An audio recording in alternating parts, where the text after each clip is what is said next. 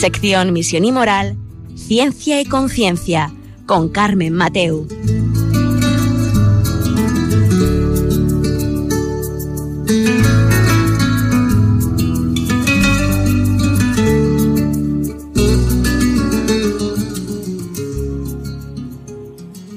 Hola, buenas tardes. Un miércoles más, aquí estamos en Ciencia y Conciencia, un programa que hacemos desde el Observatorio de Bioética de la Universidad Católica de Valencia. Y hoy, para estar con vosotros este rato, vamos a hablar sobre, vamos a decir que el uso que hacen los menores de, Internet. O sea, ha habido una investigación y ha sacado a la luz unos datos en algún punto nos sorprenden, en otros pues pues nos confirman las ideas que ya teníamos, pero lo, cual nos hace ver o nos hace pensar en unas propuestas que podemos hacer para ir mejorando esa juventud y ir mejorando ese uso. En fin, eh, ya sabéis que si estáis con nosotros durante esta hora vamos a hablar sobre el uso que hacen los menores de Internet. Enseguida estamos con vosotros.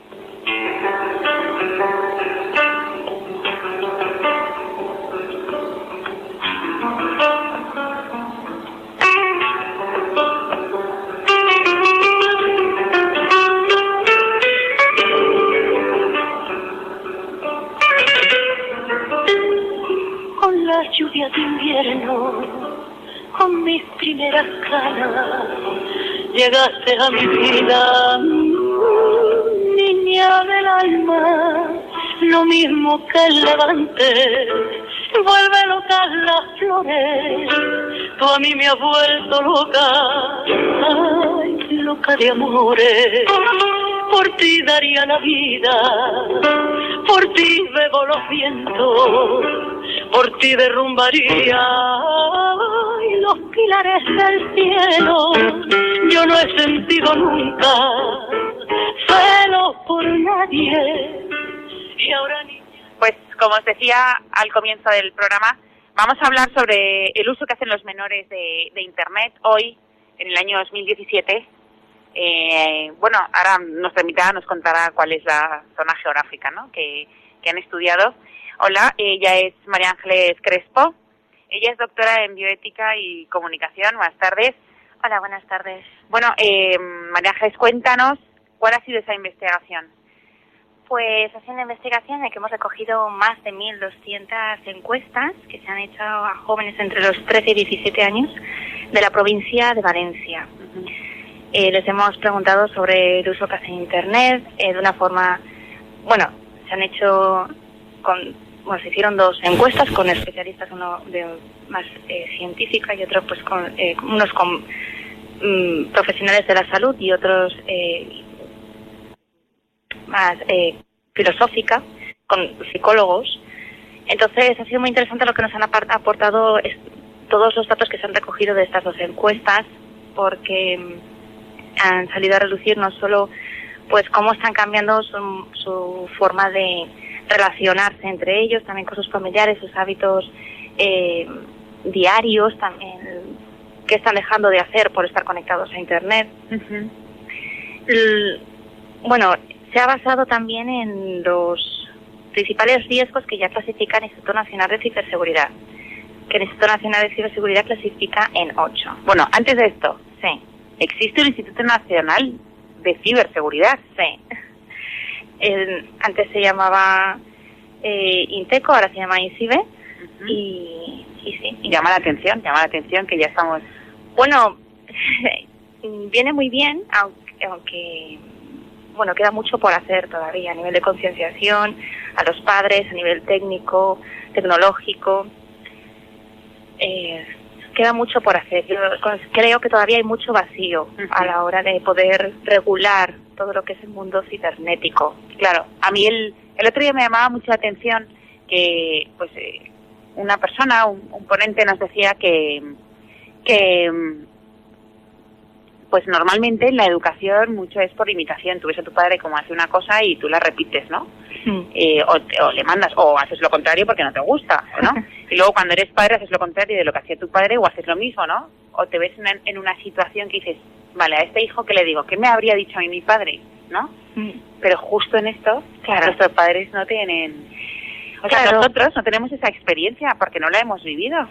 Claro, es que es un campo en el que tam- en los padres se vienen a ser como inmigrantes digitales, es decir, nuestros hijos o estas nuevas generaciones se consideran nativos digitales, eh, han nacido ya inmersos en las nuevas tecnologías, sobre todo en el entorno digital de Internet, y eh, los que ya tienen una determinada edad, pues, eh, todo- bueno, pues hemos visto cómo nacía Internet y nos hemos tenido que, bueno, eh, pues eso, a aprender, eh, pues hacer esa inmersión, ¿no? En, somos inmigrantes. Luego también depende de, del trabajo de los padres. Unos están también muy habituados al uso de las nuevas tecnologías y pueden hacer, pues también una correcta labor para poder gestionar el uso a nivel técnico que hacen de sus hijos. Es, unos serán, están más, más familiarizados, otros menos. Yo creo que lo importante es el tema de la concienciación, el tema de saber que existe una realidad, porque muchos padres o tutores o responsables del menor no son, eh, quizás no son todo lo conscientes eh, de la realidad que están viviendo sus hijos o menores cuando está, tienen en su mano un, tele- un teléfono móvil. ¿Sabes? Me da la sensación que los primeros que tenemos que ser educados somos nosotros. Pues, a Pero ver, bueno. eh, no sé.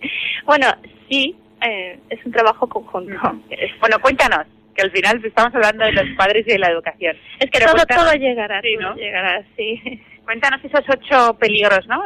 Habías dicho, era ocho riesgos, exacto. clasifica el Instituto Nacional de Ciberseguridad. Pues el primero es el uso problemático de Internet, llamado por muchos adicción, aunque en el DMS5, que es el manual de enfermedades mentales, realmente no está recogido todavía, aunque en la, en la literatura generalizada se puede decir en muchas ocasiones adicción a Internet, realmente no está recogido así como una enfermedad mental. En, el último, en la última edición del 2013 sí que apareció como primera enfermedad conductual eh, la ludopatía y en observaciones eh, se dejó abierto el seguir estudiando sobre juego, juegos en Internet. Pero la adicción a Internet, como propiamente dicha, pues entendemos muchos que estamos aquí investigando en, en esto que aparecerá, pero lo correcto es denominarlo uso problemático de Internet. En este sentido, algunas de las consecuencias que provoca esto son problemas de conducta, aislamiento social, el fracaso escolar, hasta a nivel de menores, conflictos familiares, déficit de atención, hiperactividad, etcétera. ¿Y agresividad? Claro, también. También. Es que lo veo a irritabilidad. Sí, Sí. veo a menores, veo a niños que cuando... Hombre, sobre todo si mm, cuando ya entra en juego el tener, si en un momento le requisas el dispositivo, eh, pues bueno, eh, Incluso cuando están jugando, ¿no puede ser que aumente esa agresividad, esa irascibilidad que es la, la que tú llamas? puede ser. Esto, bueno, ya depende de, De cada uno. Claro, depende de cada uno y también cómo viva el carácter de ese niño, cómo afronte ese juego, ese videojuego y, su- bueno, creo que de eso depende ya más de cada niño. En este sentido, el subproblemático es un poco la dependencia que se genera a la hora de estar conectado, a la hora de usar ese dispositivo y, y, pues, como viene a ser el síndrome de abstinencia, si no lo tiene delante, si no lo puede visualizar, etcétera. Ujú. El segundo riesgo eh, que comenta el Instituto Nacional de Ciberseguridad es el acceso a contenidos inapropiados, que me gustaría destacar en este punto que los jóvenes, que aumenta considerablemente la incidencia a, a visualizar contenido inapropiado cuando los jóvenes lo hacen de manera involuntaria. ¿Qué significa esto? Es decir, bueno, el menor en algún momento, por curiosidad, podrá acceder por propia iniciativa a buscar una serie de contenidos. Pero también eh, lo que está diciendo, en- y que además se ha visto corroborado en nuestro estudio, los jóvenes están diciendo que mm, la cantidad de contenido que no desean ver, que les hieren la sensibilidad y que se están encontrando sin que ellos lo busquen, de manera accidental que les salta. Y esto les pasa con, mm, pues con mucha frecuencia. Y, sin ellos pedir ir a ciertos contenidos, ir a ah, ciertas páginas por y nada. Efectivamente. O sea, de hecho, pues estoy mm, recalco el hecho de el contenido inapropiado aumenta considerablemente la visualización cuando se hace de manera accidental, sin buscarlo. O sea, son, bueno, pues eso. Eh, no lo buscan y les aparece, les salta, etcétera. Por determinadas palabras o lo que sea que usen, que saben. Hay unas determinadas páginas que son más propensas a que esto pase. También en estudios ha visto, eh, a ver, los menores, pues, eh, en las tendencias que pueden tener en los hábitos, pues pueden estar, por ejemplo, ver series o películas que quizás por el poder adquisitivo que tienen o no, porque no trabajan, pues buscan el modo más económico de poder hacerlo. ¿Cómo? Pues a través de páginas de descarga. De este tipo de, o de música o de, bueno, como he dicho, series o películas. Entonces, una incidencia muy alta de visualizar ese tipo de contenido, que, que encabeza la lista otros que ahora tiene, es el contenido de atacar sexual, aparece en este tipo de páginas.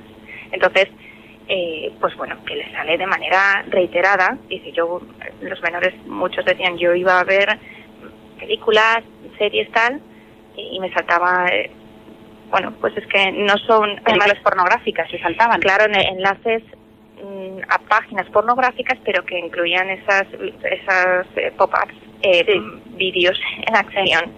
Pero que se sí, un poco. entonces, Mm, en el estudio hay también un momento en que hay preguntas abiertas y se ve como, bueno, por supuesto que como un salto también en la normalización, de tanto que se no han encontrado este contenido, acabar acostumbrándose a, verlo, ¿no? Y perdiendo también un poco la sensibilidad hacia el mismo. Al principio les, eh, pues eso, les resulta muy incómodo, agresivo, violento, les avergüenza, pero esto tanto a niños como a niñas, ¿eh? que mm, podemos, o sea, a ver, les ofenden mucho más a las niñas conforme el paso del tiempo. El paso del tiempo eh, lo que sucede es que produce una normalización más en los niños. Las niñas tienden a seguir molestándose, igual en menor medida, pero también sintiéndose incómodas ante la visualización, de ese contenido. y, y, bueno, ah, es que se había perdido el hilo. en las preguntas abiertas hay algunos jóvenes que nos lo dicen claramente yo accedía a esta página de descargas, me saltaban este tipo de contenido, me, no sé, escriben el nombre, y si tanto verlo me acostumbré a verlo. Esto nos lo dice, por ejemplo, un niño de 13 años. Me acostumbré a verlo significa que le da igual que le saltaran o que, que me da igual que sentara y de paso lo veo. Este en concreto daba a entender, es por tal como añade también alguna expresión, que, mm, bueno, antes quizás le ofendía y luego pues, le resultó, bueno, ya no solo menos ofensivo, sino que pasó incluso fue como un consumidor más activo. 13 años. Sí. O sea, ahí es un poco el inicio, que marca un poco el inicio. me acostumbré. Estaba un poco en el proceso de... Además, el, el muchacho muestra la suficiente sensibilidad al respecto que todavía no ha perdido como para ser capaz de escribirlo en la encuesta, ¿sabes? No, no, valentía para decirlo. Sí, o sea, es decir, soy consciente que me está pasando esto, que, mm, o sea, es llamativo. Entonces se ven casos así que, bueno, está hablando Claro, pero hay muchos padres que pensamos que estos, estas cosas en nuestro ordenador de casa no pasa porque porque no se pueden meter en determinadas páginas, pero sí, pero sí que pasa. Sí, claro que pasa, claro que pasa. A ver, hay, cada vez ahí se desarrollan em, programas o filtros más potentes, pero controlar esto, es difícil controlar esto. a mí me han hablado, pues este filtro es muy bueno, tal, pruébalo. Eh, bueno, siempre acaba saltándote algo en algún momento.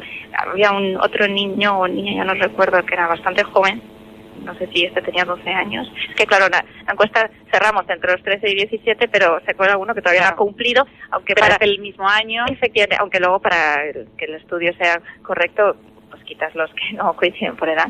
Pero este decía que estaba jugando tranquilamente con la tablet.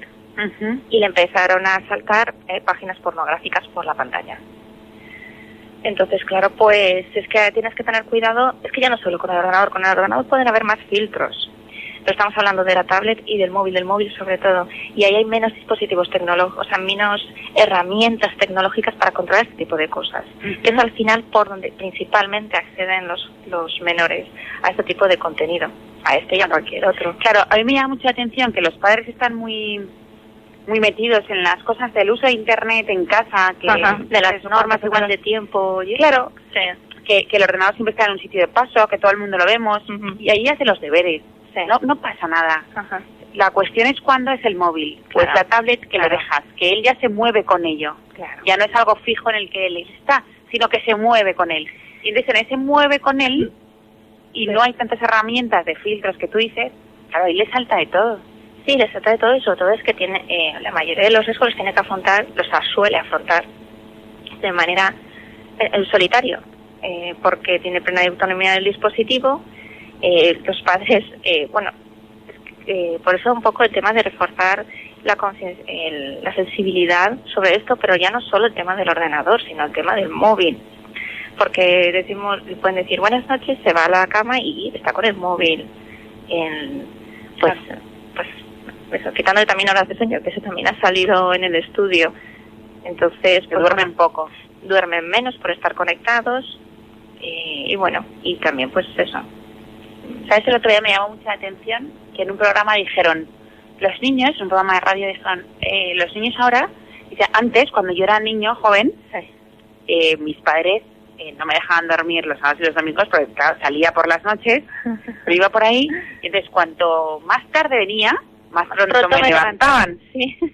Y lo que me doy cuenta con mis hijos es que mis hijos eh, llegan, o sea, se acuestan tarde, pero no porque salgan, sino porque ven series y están en el ordenador. Y entonces, claro, no sabe mal levantarle. Hay veces que eso es difícil de controlar. El hijo cierra la puerta y no es como que ha salido de casa, que además estás pendiente diciendo que ahora va a volver. y estás con un, ojo abierto y otro cerrado pensando está fuera de casa. Eh, ahí es, cierra la puerta de su cuarto, está dentro de casa. Yo a dormir, claro, me olvido. Pero claro, realmente es que tiene una puerta al mundo exterior casi casi peor, casi mucho más potente que porque otros algunos padres en algunos estudios decían es que los hay padres que no les dan importancia a este tipo de cosas porque dicen es que prefiero antes que se vaya por ahí que esté conectado al móvil o a la tablet porque lo tengo al lado y lo tengo más controlado. Pues bueno, mm, igual accede más fácilmente a través del móvil a contenidos o a cosas que estando con sus amigos, amigos por ahí. Claro, no es una relación mucho más sana que estudiar, depende de contextos, etcétera, ¿no? lo que haga, lo que no haga, con quien vaya, todo eso. Efectivamente. podemos entrar ahí. pero vamos, que todo hay que tenerlo en cuenta, hay que tener, estar pendiente. Ya. Bueno, pues eh, ya veis que está siendo muy interesante este este este programa con el tema de los riesgos y, y todo, pero bueno, vamos a ir viendo porque yo creo que solo nos han dicho dos y nos queda vamos muy a bien. vamos a ir más rápido. Pero nada, enseguida escuchamos una canción y enseguida volvemos.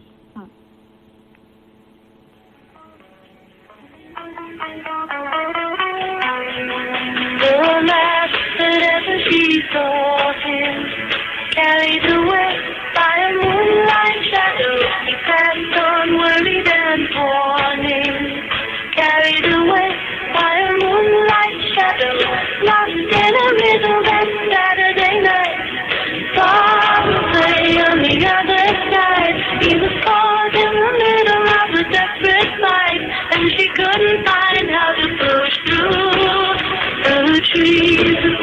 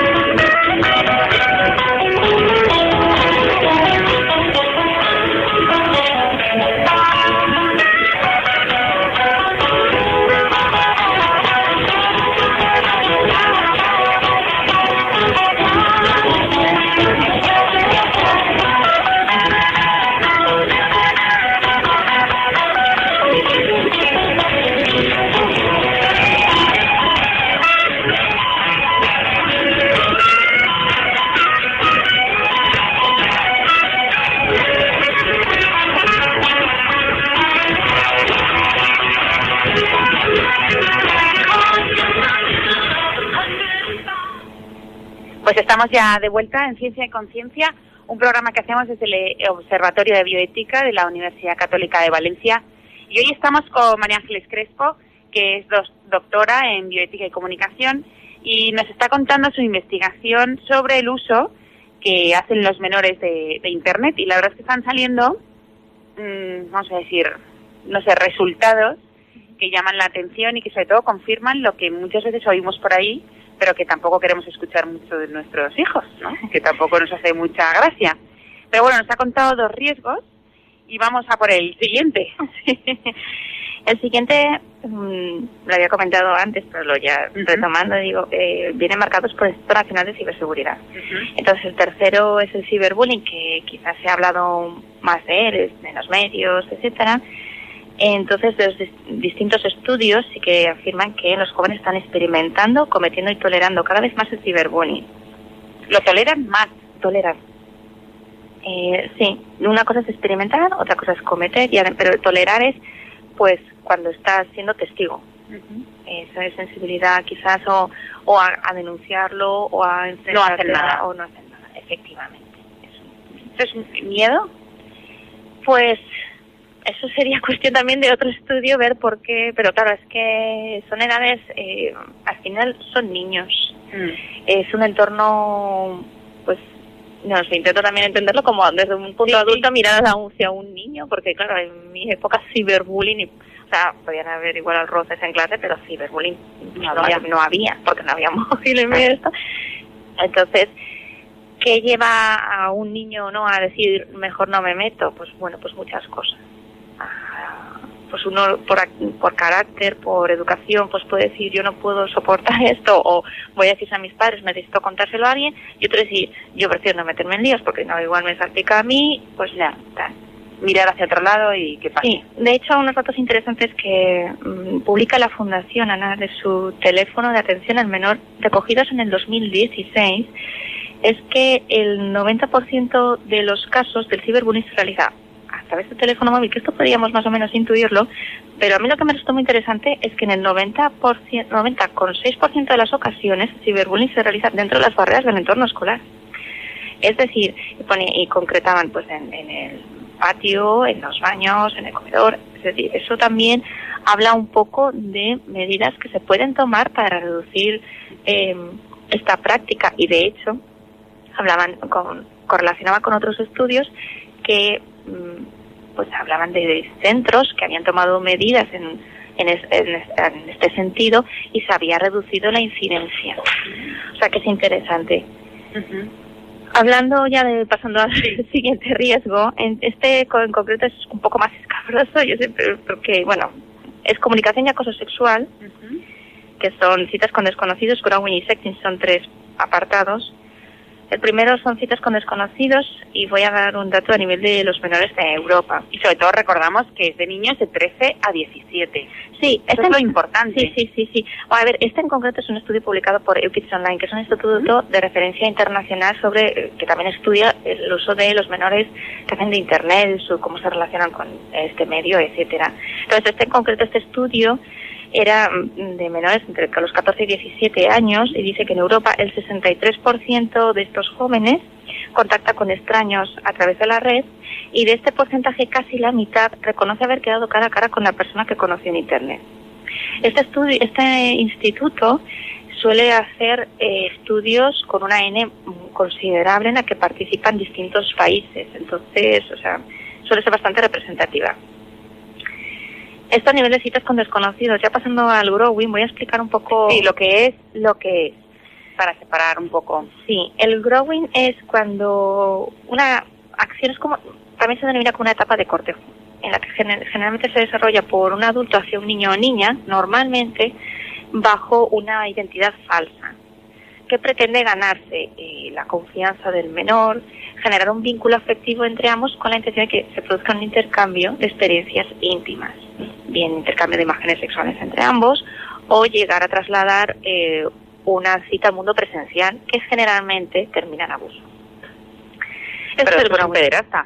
Claro, esto es un, eh, claro, de hecho, eh, ahora, bueno, yo cuando empecé la investigación oía que se hablaba menos de esto, pero yo cada vez más oigo más eh, campañas.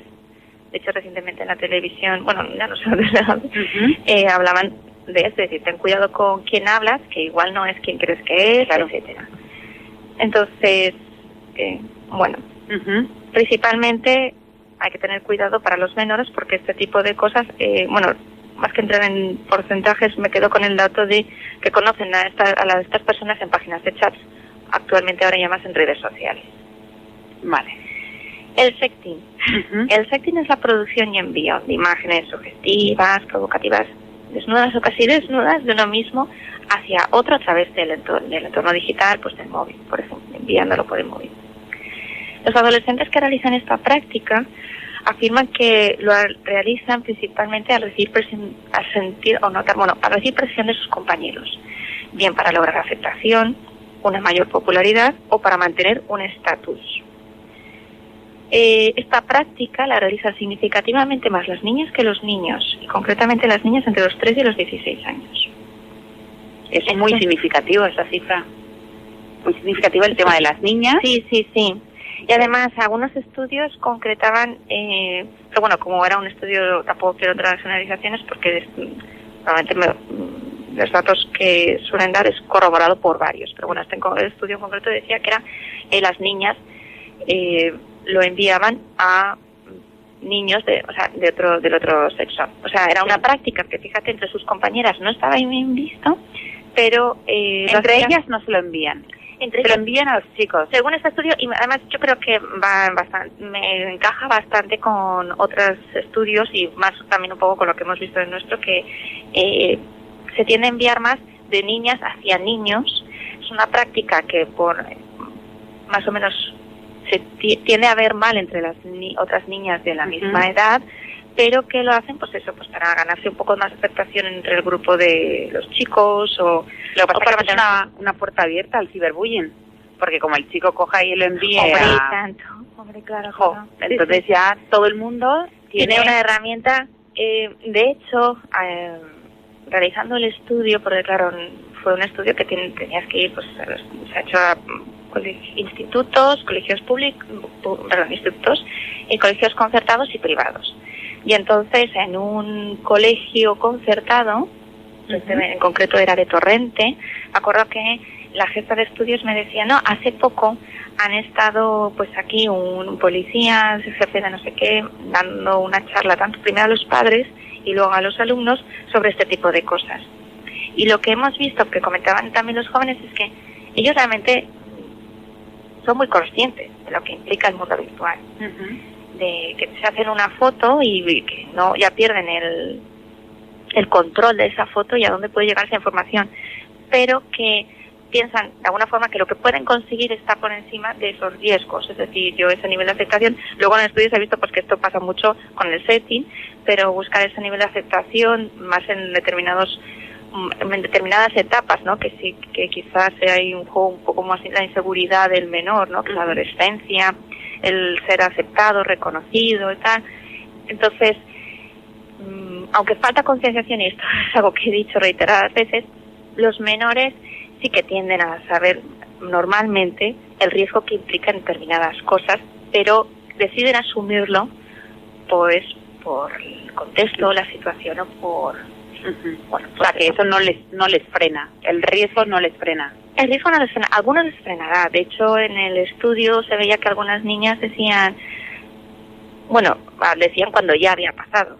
Ya me hice una amiga con tal, yo pensaba que no le iba a subir, pero la subió y luego alguien creó un perfil falso con esa foto y me empezaron a llamar de todo y estuve muchos años, bueno, muchos años estamos hablando que igual tenía 14 años, muchos años, yo no sé cuándo, con qué edad sería esto, pero con muchos problemas porque, entonces yo creo que muchos son, o han aprendido casi a la fuerza. O de ver lo que les ha pasado a otros. Claro, es que otro de los problemas es ese, el que tocas de decir, no que tus compañeros tengan tus fotos íntimas, sino que anden por ahí. Claro. Que pierdas el usando en otra página de lo que de contactos, de adultos o de lo que sí, bueno, eso también, eso es además aparte que también pasa. Aparte. sí, porque esto es casi como más a nivel de redes sociales, se aprovechan que dicen, hacen creer que es el perfil real de esta niña eh, para subir información falsa de esta niña. Esto casi, casi es más a nivel de, de coetáneos de la misma edad. Luego, a más a más, están todas estas opciones, efectivamente, que esa foto de ese menor puede acabar donde no toca en una página claro que, que no es no, que ese niño no no es bueno esa niña realmente no se, no está Claro, no lo ha hecho para eso. no lo ha hecho para eso pero lo usan para captar adeptos para esa página sí eso también se hace sí. Pero también es verdad que, ¿cómo será esa foto para que se use? para claro Al final, jo, de esos barros, o, o como sea eso. Que el siguiente riesgo, Sí. ¿tenemos alguno más? Sí, bueno, pero ya vamos rápido y, va- y ya el Vale. Mira, vulneración de derechos de propiedad industrial intelectual, que está un poco todo vinculado a la industria intelectual, es cuando, eh, bueno, por esto ya el porcentaje se disminuye. Dice, el 20% de los menores españoles entre los 12 y 17 años afirma haber sufrido suplantación de su identidad en Internet.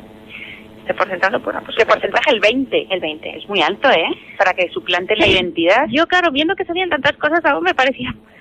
Digo, bueno, me, me, tantas cosas contaban que me suplantaron la identidad, tal, que yo pensaba que iba a salir un poco más alto.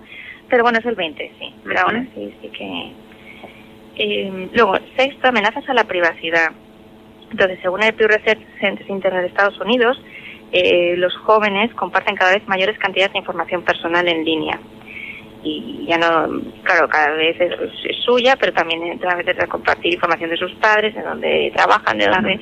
Lo mínimo a veces que puedes compartir en las redes sociales es su nombre y apellidos, eso es lo mínimo. Luego tu edad, y luego ya pues empiezas, claro, decía... ¿Dónde estudias? ¿Dónde vas? Efectivamente. ¿Dónde veraneas? ¿Dónde vas de viaje? Sí. Esos comentarios casi inofensivos, inocentes, ¿no? Mm. De que al final dices, cuánta información interesante tengo aquí, sobre todo porque mm, hay un cierto atractivo a mm, aceptar amigos entre las redes sociales. Muchas veces realmente ellos sí, de los amigos que tengo, muchos no sé quiénes son. Ya. Pero claro, si ves a, si eres una niña y te aparece, te han puesto una foto de un jovencito que te dice, ¿quieres ser mi amigo? Pues la niña, pues voy a decir que sí, o al revés, o a la inversa. Y en el fondo no sabes quién está detrás y eh, accede, porque claro, esa información que estamos diciendo que comparten, piensan, bueno, yo la estoy compartiendo a mis amigos, ya. Pero ¿tú estás segura que todos los amigos que tienes en las redes sociales sabes quiénes son? No. Pues ese es un poco también el problema. Pues sí, y además se acabó la discreción. Sí. O sea, ya, ¿no? Sí, porque además Ya no saben ser discretos. Las redes sociales han acabado con eso. Sí, bueno, es mm, eso también depende de, de fuentes, pero había una que decía que eso también también para adultos, ¿eh? Yo creo que esto igual es ya un poco opinión personal, pero dependiendo de la, eh, hubo una- un estudio que oh, ya pero decía que hay cierto eh, punto de vanidad eh, a la hora de el uso de cómo se usan las redes sociales, de exponerte y tal. Sí. Entonces, Sí, porque hay veces que los adultos no nos damos cuenta mm, y pu- lo publicamos todo. Salida de viaje.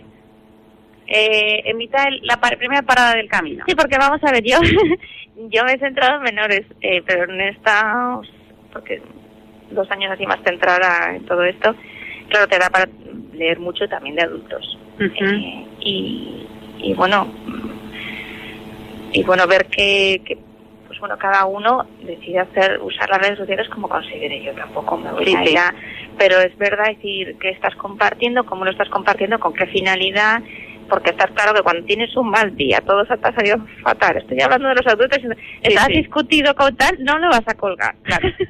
Totalmente. Pero tu vida maravillosa, ese día que te vas de vacaciones, tal, todo, y que tal, todo, bueno, a veces pienso que eso tampoco es real. Todos los días publicar, que es el día más feliz de tu vida, claro.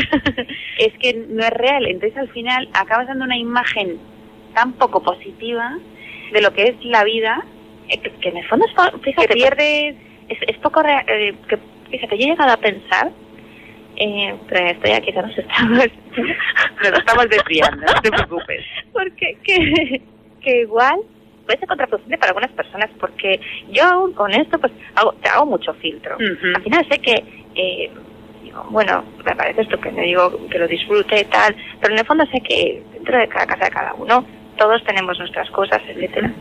Pero yo pienso que igual personas que tienen, están igual en un momento más sensible y tal, y ven en las redes sociales la vida perfecta de alguien, yo creo que les puede hacer daño, y de hecho en alguna ocasión lo he visto. ¿Sabes? Dice, ay, es que tal, y digo, pero vamos a ver, tú no sabes Pues no sabes lo que para- realmente lo hay. que pasa. Pero eso lo hacemos nosotros y no nos damos cuenta. Mm. Me refiero que, que son gente como nosotras. Claro. Que y tampoco igual. la- sí claro y quiero decir cuántos bueno cada uno insisto cada uno que utiliza redes sociales sí, sí, como sí. quiera pero que la gente que usa pues oye son gente fantástica muchas veces pero claro son amigos en ocasiones y dices que a lo mejor no saben y digo si supiera a lo mejor porque yo estoy viendo a esta que, que le hace sufrir Ya. luego analizas te pones a analizar y dices bueno eh, obviamente esta pobrecita Ni una ni la otra. claro claro pero bueno que que digo que estamos hablando de menores, pero dices, ay, los menores, y dices, bueno, mm, los, los adultos también tenemos, sí. Entonces, bueno, luego piensa, si esa familia, esos padres tienen hijos, pues a ver cómo, no le puedes decir a tu hijo, a ver qué compartes en redes sociales. Pues lo mismo que tú. ¿No? Te dirán, te Dices, puede "Oye", decir. pues, ¿qué me estás contando? Claro, tú a mí?". desde los 5 años me has estado compartiendo y ahora tengo 17, pues si quieres que te diga. Pues voy a hacer exactamente lo mismo, ¿no? Y una vida de un niño Es de que 15, sí, sí. 17 años es distinta a una de uno 40, de 40 años. Mm. Y eso que un adulto efectivamente, pues oye, tiene su cabeza, su capacidad de, su madurez y, y todo, sus recursos. Eh, pero es ver- es verdad, como le argumentas luego tú un hijo que se modere, Claro. pues bueno, dices, bueno, yo soy, mientras vivas bajo mi techo. Pero es que el móvil ya no es bajo tu techo, el móvil no, ya es, la, es es el claro, mundo. está claro. es el mundo. Sí, sí, sí. Bueno, ¿nos queda alguno más? Sí, dos, nada. Fraudes y riesgo económico. El, bueno, este es uno que lo he dicho, comparten dos fraudes y riesgo económico, pues es- como es lógico, suena, es un perjuicio económico que se deriva del menor, pero vamos que también nos ha podido pasar a algún adulto, Sí. porque eso se deriva de compras, subastas, apuestas o incluso juegos de azar. ¿No? Incluso que llegan timos, Hombre, y tanto que llegan timos, y algunos que... que a lo mejor es tu banco o es tu supermercado Sí. o lo que sea, y, y eso, y, y tú dices, sí, claro, confío, te doy mis datos, te doy todo, y resulta que estás dando tus Sí. datos para que te hagan un timo. Pues claro, imagínate más Pascual. Bueno, no. y el octavo, y ya con esto Vale. el virus, virus, riesgos técnicos y o malware. En, eso también con jóvenes españoles, el 70% de los jóvenes españoles entre los 12 y 18 años afirma haber encontrado, encontrado códigos maliciosos en sus sistemas informáticos en algún momento. Anda. O sea, claro, esto también nos lo contaba mucho y dice que no me gusta en Internet que me vendan algo que es una oferta, que es un premio, que está y luego es un virus o es una estafa. Y pues es claro, y sí que pasa. Bueno, es mucho. Bueno, y- Claro. y, también y nuevamente, también nos puede pasar que no, bueno, eso. Entonces, bueno, Bueno, pues ya es que hemos recorrido todos los, los riesgos. Sí. Ahora vamos a escuchar una canción y enseguida vamos a ver las partes positivas, eh, las pautas que podemos seguir y sobre todo ya sabemos todo y ahora vamos a ver lo bueno, la esperanza que tenemos. Y también vamos a escuchar una pequeña información eh, también sobre un encuentro interdiocesano.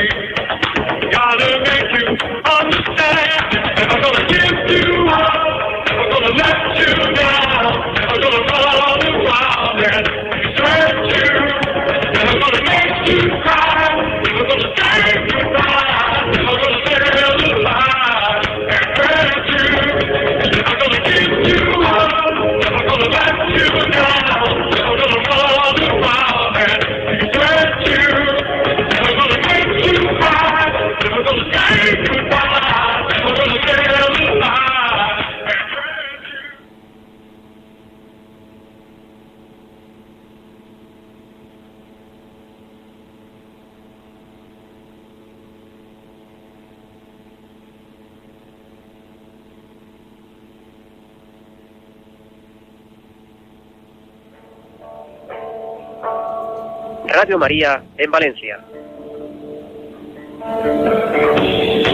Con motivo del próximo encuentro interdiocesano de Levante, te invitamos a participar en el programa Voluntarios. Te esperamos el sábado 28 de octubre a las seis y media de la tarde en la parroquia de San Miguel y San Sebastián, en la plaza de San Sebastián número 1 de Valencia. Recuerda, el sábado 28 a las seis y media te invitamos a la grabación del programa Voluntarios en la parroquia de San Miguel y San Sebastián. Radio María.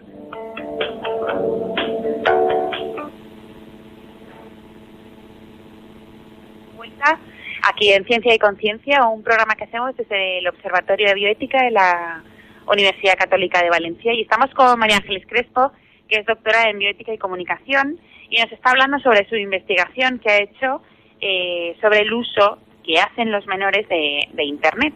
O sea, lo que ellos mismos dicen que hacen y qué es lo que se encuentran. Que esto es lo bueno o lo grande de esa investigación, en realidad, que nos dice lo que ellos piensan y sus, sus conclusiones no son no son de parece que esto es o lo que sea, sino que ellos dicen que han hecho, que ven, que les salta, que eso es lo bueno. ¿no? Y hasta ahora, pues bueno, eh, nos ha dicho los ocho riesgos, nos han llamado la atención algunos, que los padres pues, pues somos parte integrante también de ese riesgo y no podemos mirar hacia otro lado. Este toro hay que cogerlo por los cuernos y primero nosotros en nuestras vidas para saber transmitirlo a los niños. Bueno, no tan niños, ¿eh? porque esta investigación está hecha de 13 a 17 años. Entonces, ya queríamos terminar el programa, que aún nos queda un poquito, ¿no? Pero un poquito de esperanza, ¿no? Que sí que tenemos pautas, sí que tenemos, podemos hacer bien las cosas. Sí, a ver, eh,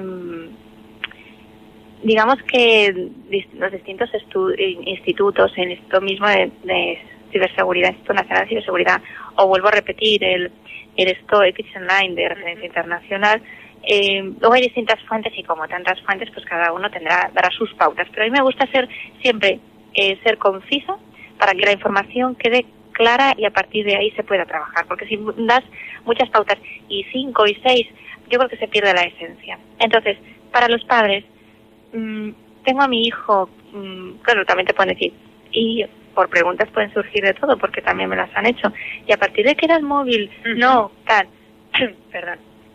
Eh, a ver, eso, mm, primero, no me gusta dar pautas dogmáticas a cada familia porque que sirvan como de norma para todo el mundo porque cada familia, o sea, cada uno sabe cómo es su familia, cómo es su hijo. En la misma familia, eh, los mismos hermanos son distintos. Entonces, mm, dentro de lo que voy a decir, que cada uno se lo adapte para, pues, para su hijo, etcétera. Lo de móvil, mm, ¿a qué edad? No, pues, hombre, yo soy de la opinión que cuanto más tarde, mejor. Pero bueno, eso ya de acuerdo a las circunstancias familiares del hijo, de cada uno. Pero también a mí me gustaría, si podías matizar, Sí. porque todo el mundo dice cuanto más tarde mejor. Ajá. Pero me gustaría oír también la coletilla de más tarde mejor, ¿por qué? Sí. Porque el niño debe madurar sin esta intromisión en su vida, Mm. ¿no? Mira, el. perdón. La. Esto es como.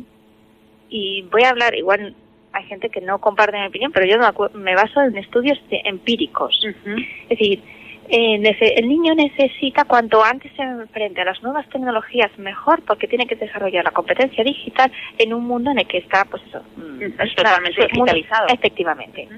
Pues a ver, el niño va a desarrollar esas competencias sí o sí, precisamente porque vive en un mundo digitalizado.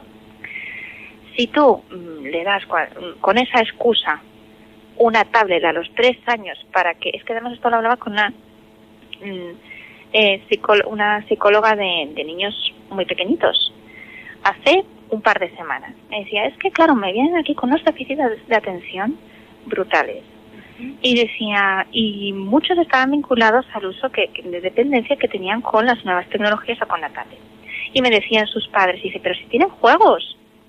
Y entonces, claro, yo le decía, pero vamos a ver, mira, ya solo este ejemplo me, que me puso ella, le puso a los padres y que, ostras, fíjate a vosotros, mirad, le pone un puzzle en la tablet. Tú está, el niño está moviendo un dedo. Un dedo para subir, perdón, la, la piececita que cuando llega al punto, ella misma hace sola de imantada casi y se engancha. Vale. Entonces le decía a la psicóloga, ¿tú te crees que es lo mismo? Que ese niño de tres años, en vez de estar solo moviendo un dedo, coge la pieza, la coge, tal, no sé qué, la está tocando con todos los dedos, va a intentar ensablar y está ahí dándole que te pego hasta que consigue que, lo enganche. Dice, No es lo mismo. Entonces, y como eso, tantas otras cosas. Mm, yo sé que es complicado a veces, y más si tienes uno o dos O tres, o cinco, o seis hijos, que los que tienes que ir.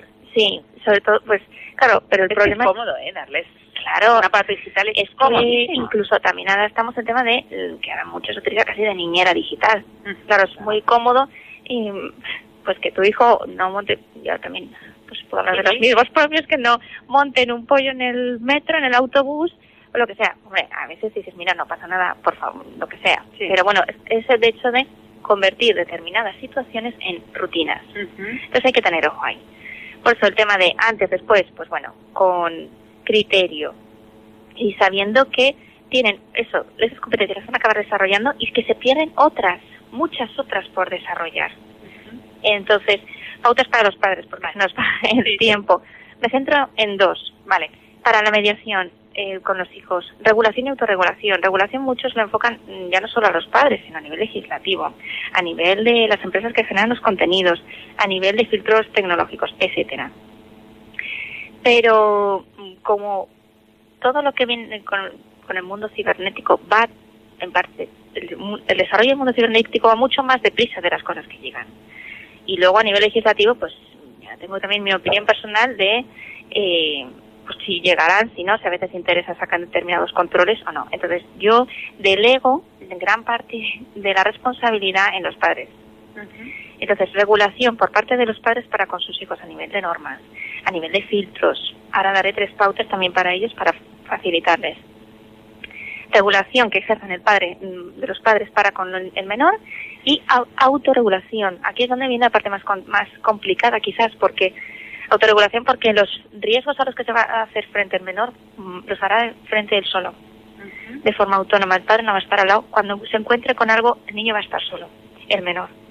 Entonces, tenemos que prepararle para que cuando se encuentre con eso, pues, o bien por, porque le hemos instalado filtros, o a nivel educativo, pues no compartas eso, respeta, etcétera.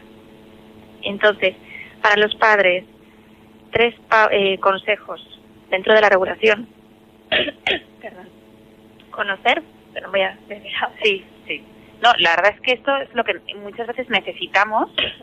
Necesitamos que nos digan a veces para caer en la cuenta y, y por favor, y pensarlo y empezar a caminar, porque es que si no es, es muy difícil. Sí, pues esas tres pautas son conocer, proteger y educar. Si no conozco la realidad, no puedo proteger. Claro. Pero claro, eso te, te, te lleva a que el, conocer es que yo tengo que entrar en ese mundo también a conocer, ¿no? Si no, no lo puedo proteger. Entonces, o, o, o entro allí o no, o no conozco la realidad. Sí, efectivamente, sobre todo porque es que ya no solo en el nuestro, sino en otros estudios se ha visto que la realidad que, que conciben sus padres sobre que el uso hace, que el- los, sus hijos hacen de Internet dista mucho de la realidad. Entonces, por ejemplo, se ha visto que sus hijos, eh, la mayoría de los padres desconocen que sus hijos han estado expuestos a contenido perjudicial en Internet, algunos que les ha herido considerablemente de forma muy profunda la sensibilidad y algunos que están acostumbrados a esto. Padres lo desconocen. Los padres también desconocen que sean los últimos en enterarse si su hijo o hija está sufriendo ciberbullying. En muchas ocasiones o no se lo dicen o son los últimos en enterarse, pero vamos, de lejos. Y, y esto también es interesante porque el menor no le dirá que he tenido un problema en Internet, aunque la mayoría de los progenitores afirmen que esto sí que sucederá llegado el momento. Es decir, los padres pueden decir en los estudios, sí, sí, mi hijo, si tiene un problema me lo va a decir. Y luego los hijos les dicen, no, no. A ti no. No, se cuenta mi amigo. Que también Claro. es interesante saber quiénes son los amigos de mis hijos. Para saber, porque al final, a quienes van a pedir consejo, en última instancia van a ser los padres, que al final algo positivo es que, dices, positivo no lo sé, cuando están muy mal, acaban recurriendo a los padres. Claro, cuando ya no hay más salida. Cuando ya dices, ya no puedo más, el referente está ahí pero lo a priori a, a quienes recurren a quienes tienen más a mano y son pues de tú a tú los amigos entonces el, el saber con quiénes van es saber cómo piensan, con quiénes van, quién es la Claro. familia de, que, de esos amigos que van a asesorar a mi hijo o a mi hija, eh, porque les van a asesorar bastante antes de cuando, cuando yo les pueda asesorar. Claro. Entonces, yo puedo prever, yo puedo educar, yo puedo, y en función de esa también esa educación, igual ellos enfocan sus amistades, que también eso pasa. Y, y bueno, me gustaría dar, ahora sí, dentro de esas pautas de regulación y, au- y autorregulación, dentro de la regulación, conocer, proteger y educar, para los padres me gustaría decirles cinco consejos. Muy rápidos, un minuto. Sí. Tenemos. Que estén informados de los beneficios y riesgos que plantea la red, que aquí ya les hemos dado bastante información. Que traten el tema de Internet eh, con una visión crítica, y pero al mismo tiempo una visión equilibrada sobre sus riesgos y beneficios, porque al final Internet es una herramienta con un gran potencial. Pero para que, que, que estar informados de sus riesgos. Es decir, que lo traten con una visión equilibrada, porque al final sus hijos han aprendido a socializarse a través de la red Claro. con sus amigos. Que se comuniquen regularmente con los hijos acerca de lo que hacen en línea. Que lo busquen ellos. Dicen, es que mi hijo no habla, porque estaba pasado, dice, mi hijo no habla conmigo. Dice, es que a veces lo intento y tampoco. Ya, sa- sabemos que es difícil. Yo todavía, mis hijos son pequeños, pero sé que me costará buscar esa conversación cuando ellos no quieren hablar. Entonces aquí ya cada uno que vea sus armas y su mano izquierda para comunicarse e intentar sacar esto. Trabajar con los hijos para encontrar estrategias de mediación útiles respetando su autonomía. Y promover estrategias colaborativas que fomenten la residencia en línea. Y con esto, A mí, ¿sabes lo que me, me sale? Cuando has dicho lo de hablar con los adolescentes y eso, me sale que a lo mejor la gente dice, madre mía, me sale es excursiones a la naturaleza, descubramos la naturaleza de nuevo juntos. Sí, Porque yo- es algo que nos hemos quedado en casa, tanto con las pantallas y que nosotros salgamos al mundo. sí, porque hay una totalmente sano. Sí, sí, sí. Y además en esos paseos, eso también los, en los que son, bueno, yo tengo hijos pequeños, pero siempre estoy preguntando a los que tienen hijos más mayores y son más veteranos y les digo, tú, para aprender de unos y de otros. Y muchos me dicen, me voy a dar paseos con mi hija, me voy a dar paseos con mi hijo. Y Hacer ahí, deporte al monte. Con la excusa de el adolescente o la adolescente. Sobre todo esto también lo he visto en la adolescente. Dice, mi hija que quiere mantenerse en línea y tal, pues yo hago el esfuerzo de me voy a, vamos a dar un paseo y venga, nos ponemos con la excusa de las dos nos ponemos en línea y, y al final acaban saliendo muchas conversaciones en ese paseo. Claro. Y ahí son horas que quitas las pantallas Y le das al quitas- corazón. claro, Al y, final. la- y a la salud y a la relación padre-hijo, madre-hija. Sí, o hijo. Bueno, Sí. Bueno, muchas gracias, María Ángeles, por haber estado con nosotros. Ha sido muy interesante. Yo creo que sí, seguro que así nos lo hacen saber los oyentes. Y a todos vosotros, nada, nos vemos en 15 días. Estaremos otra vez con otro tema de actualidad como este. Y muchas gracias a Fernando y a Angelo que hacen realidad este, este programa. Y nada, y a todos vosotros, nada, hasta dentro de 15 días.